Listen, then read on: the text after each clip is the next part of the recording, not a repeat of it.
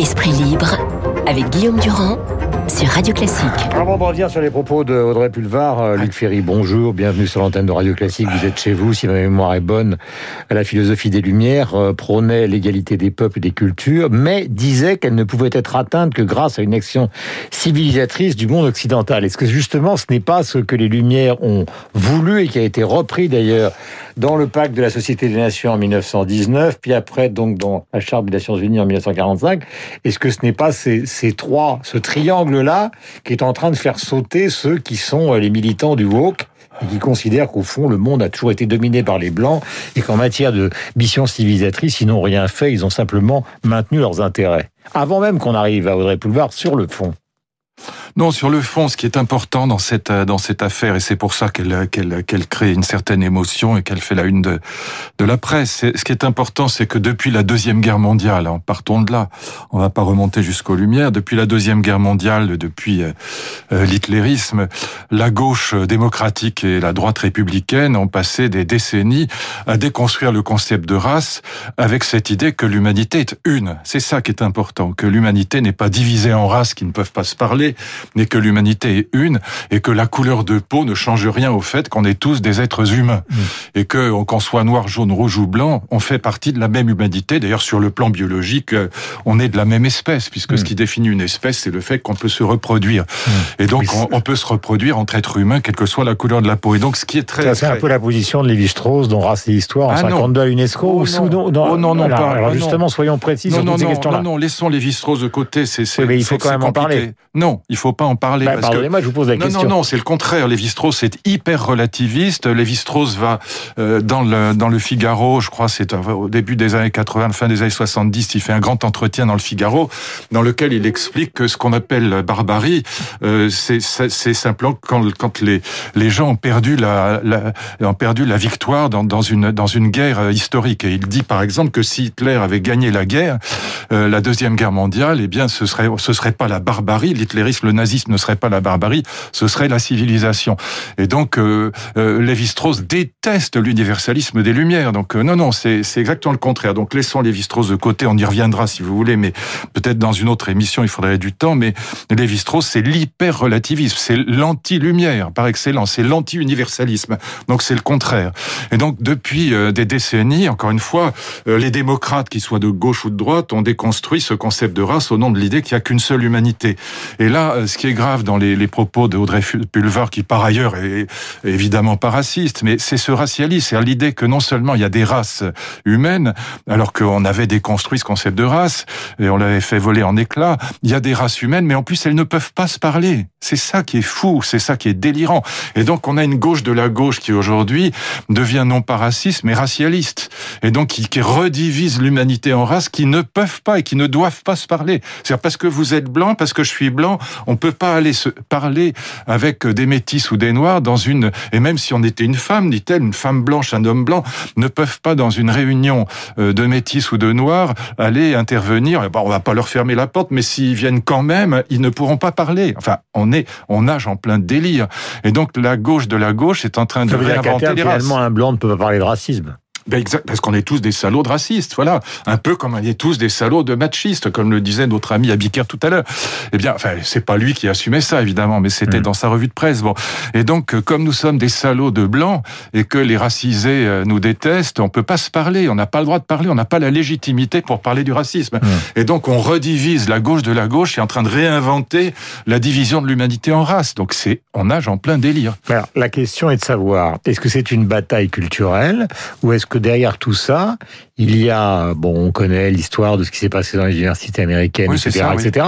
Est-ce que c'est une bataille culturelle ou est-ce que sur le fond, il y a cette idée qu'il faudrait mener une sorte de révolution française, euh, c'est-à-dire abattre un système puisque c'est une question qui peut se poser, puisque c'est ce système qu'elle critique ou qu'il critique, euh, c'est-à-dire au fond une bataille politique, parce qu'on est dans une bataille politique, puisqu'on est au régional. Ce qu'il y a derrière, ce qu'il y a derrière, c'est pas simplement une bataille politique, c'est la pensée 68. C'est la pensée 68, que soit Derrida, Foucault, au fond tout ce qui va envahir les universités américaines vient de la pensée 68, de la pensée française. Hmm. C'est eux qui introduisent le différentialisme dans les universités américaines. D'ailleurs, ce que ce qu'on entendait dans la revue de presse tout à l'heure sur le féminisme, c'est ce que j'entendais dans les universités américaines, mais mot pour mot, il y a 40 ans. Ça, tout ça est importé des universités américaines, mais au point de départ, c'est la pensée 68, c'est la critique de l'universalisme. Moi, j'étais le premier avec Alain Renaud à dénoncer ça dans, dans notre livre, La pensée 68, c'est la critique par la gauche de l'universalisme. Mmh. Alors c'est très intéressant parce que si on avait le temps d'en parler historiquement, c'est un peu long, mais historiquement, ceux qui critiquaient l'universalisme des droits de l'homme, c'est quoi l'universalisme? Soyons très clairs. L'universalisme, c'est dans la déclaration de 1789, écoutez bien ça parce que c'est le fond de l'affaire. L'universalisme, c'est l'idée que quelle que soit notre appartenance à une communauté, mhm. qu'on soit noir, jaune, rouge ou blanc, une communauté ethnique, qu'on appartienne à telle culture, à telle langue et même à telle nation, l'être humain, il n'y a qu'une seule humanité et l'être humain, abstrait de ces communautarismes, mérite d'être respecté. C'est ça la Déclaration mmh. des droits de l'homme. Mmh. Et donc, qu'est-ce qui va caractériser la pensée 68 C'est la critique de l'universalisme, au nom justement du droit des minorités, au nom du droit à la différence. Et ça ne veut pas dire que dans l'histoire de la folie de Foucault, par exemple, Foucault critique l'universalisme. Ah, il fait que ça. Non, pardon, mais attendez, j'ai pas terminé. Les fous, euh, enfin les fous. Cette histoire de la folie n'est pas une histoire qui est hors de l'histoire de l'humanité.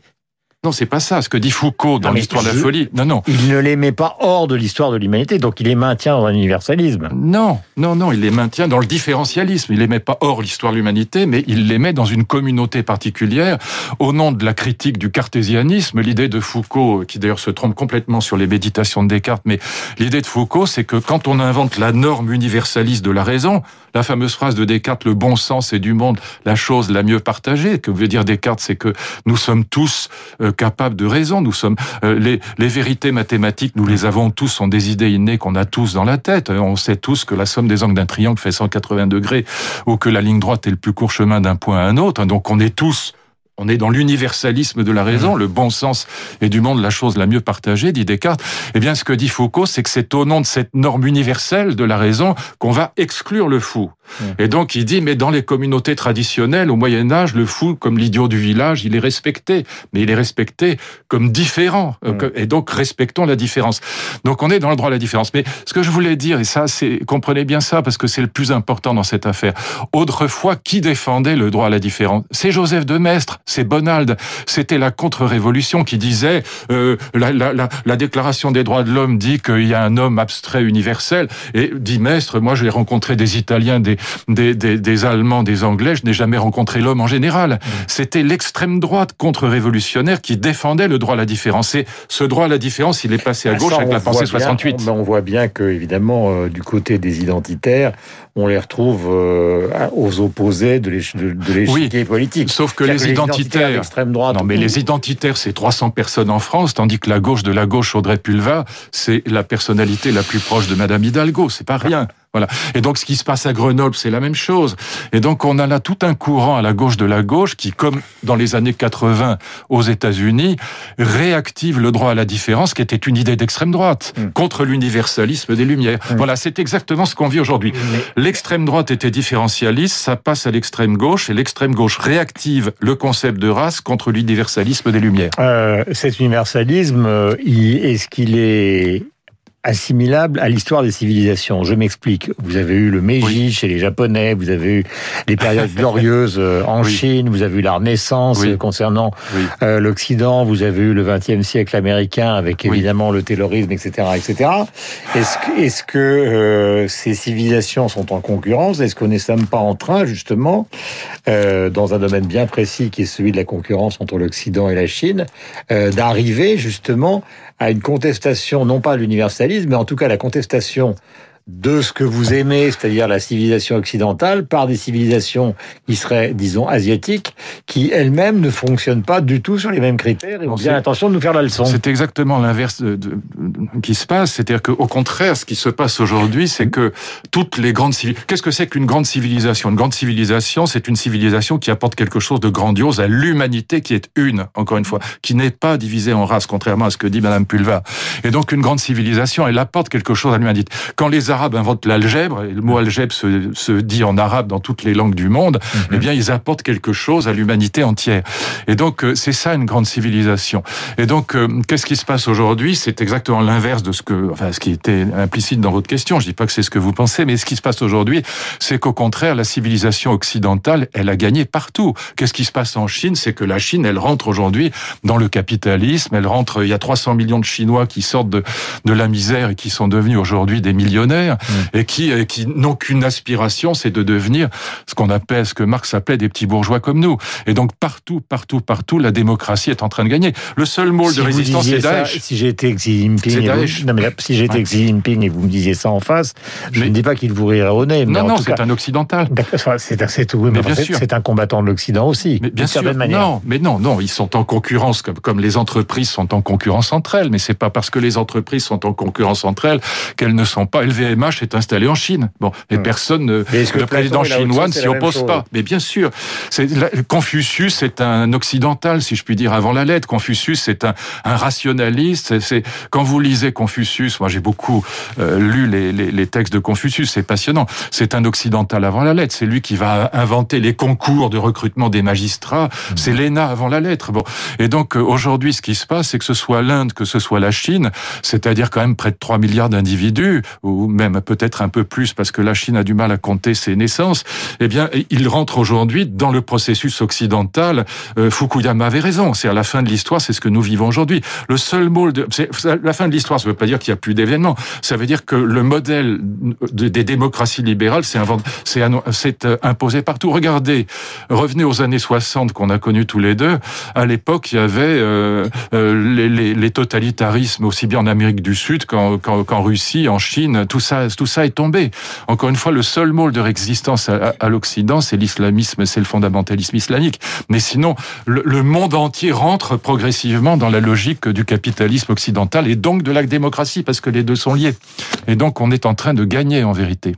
8h57 sur l'antenne de Radio Classique. Nous étions avec Luc Ferry tous les lundis pour commenter l'actualité. Euh, cette phrase. Et juste un mot, Guillaume, c'est pour ça que l'extrême gauche se radicalise. Comme toujours, c'est quand elle est en train de perdre qu'elle devient virulente. Il est 8h57. Luc Ferry, nous avons rendez-vous